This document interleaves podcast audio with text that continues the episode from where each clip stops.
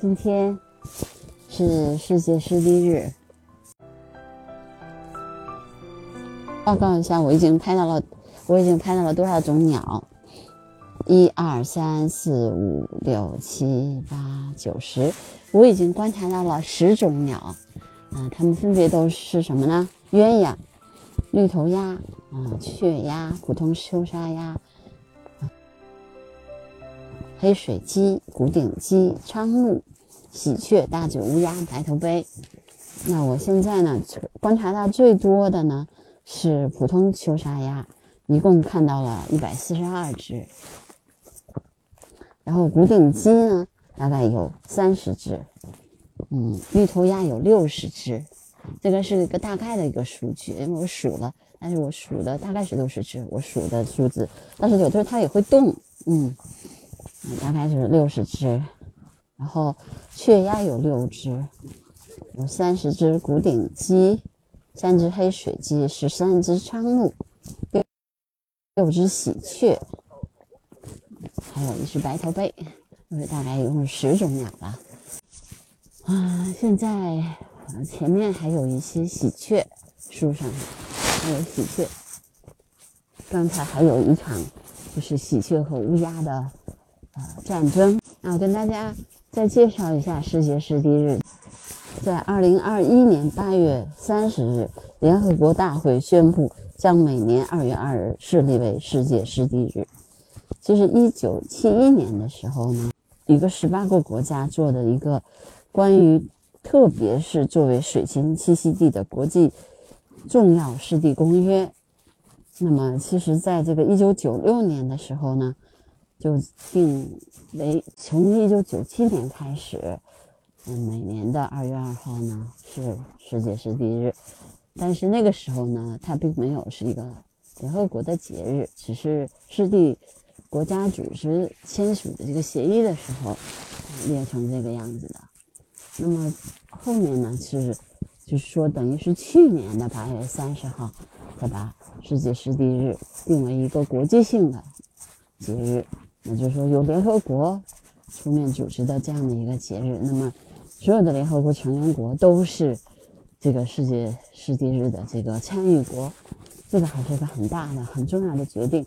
也就是说，全人类都认识到湿地的减少对于大家的这种损失和损害。颐和园也是一一片湿地，嗯，那么颐和园呢，作为一个生境。呃，多就是多样性生境的这么样的一个呃皇家园林，其实它，嗯，整个的，比如说团城湖的这一片，它就完全是封闭的，没有游人可以进去。那就是我觉得这就是所谓的如它的核心区。那么我们知道，就是一般的保护区的话，其实它是分几种几种那个保护区的，就是颐和园也是一个呃。保护区，嗯，它，呃，有有核心区，就像团城湖，就是我刚才我现在走的这个团城湖，其实它就是一个，嗯，封闭的一个核心区。那么像实验区啊，还有缓冲区，在这个地方呢，其实都不太明显，因为它基本上是除了这种核心区以外，嗯，很多地方还是向游人开放的。因为它作为一个皇家园林，它也也有这个，呃，也是我们一个了解我们国家历史和传统文化的一个基地。但是我对我来说，对于好多人来说，特别是对于这个从事生态保护研究的人来说，颐和园也是一个多种啊生境并存的这样的一个地方。比如说，它有山地，那么山地呢就会招来林鸟，它有很大片的水域。那么这些水域呢，也会也会有这个很多的水鸟迁徙在此这个地方，特别是在冬天的时候，颐和园有很大的一片水域是不动的。那么这些不动的水域，其实对于鸟类，特别是在北京过冬的鸟，嗯，是有着非常重要的作用。因为只有不动的水域，才会有那么多的小鸟，才会有鱼，才会有鱼。那么在这里游弋，那么还会有还有可能这个水鸟就会来这个地方去吃小鱼，或者是啊吃水底的这些草。我刚才还拍到了一张照片，就是啊，颐和园的这个那个冰冰和水构成组成的世界，嗯，还有加上颐和园的昆明湖，嗯，所以我觉得如果大家是游人的话，啊，嗯，仅仅能够看到颐和园的皇家园林是不够的，一定要从另外一个角度，要从自然的角度。去观察颐和园，你会有不同的感受。如果你只去看皇家园林，你会看到啊，这个地方是如意门，我们从如意门进来，那么这个地方是佛香国，那个地方是万寿山，啊，那个地方是十七孔桥，你会从这个角度去去认识颐和园。但如果你是如如果你从自然的角度来说，来考虑的话，然后或者来去欣赏的话，你会知道哦，这个地方是山地。那么山地呢，一般都是皇家的建筑，都是建在山地上的。那么那个地方是湖泊，是吧？颐和园，像颐和园的是呃昆明湖，它就是一个人工啊，就是也是最早的。其实它是呃北京的一个水库，也就是皇家取水的地方。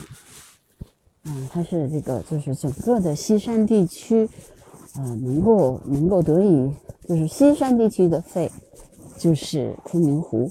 嗯，最早，呃，这个地方其实，嗯，大家来游来划船的时候，经常会路过十七孔桥，然后也会发现旁边其实有一条河。那么这条河呢，其实并不是一个自自然的河流，而是一个人工河。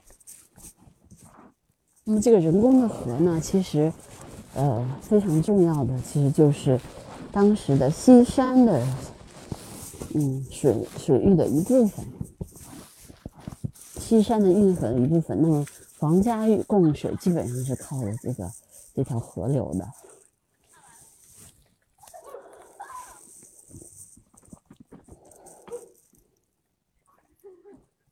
然后我在这，我这边还在看到了。啊，柳树上面的柳芽，其实已经开始鼓起来了，因为还有两天，嗯，就立春了，对吧？大家知道的。叽叽叽叽，看起来应该是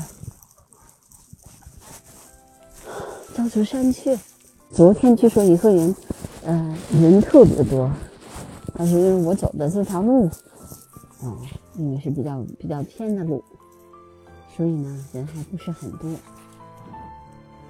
嗯，因为这边有冰场，嗯，所以有很多的人来带着孩子们来滑冰。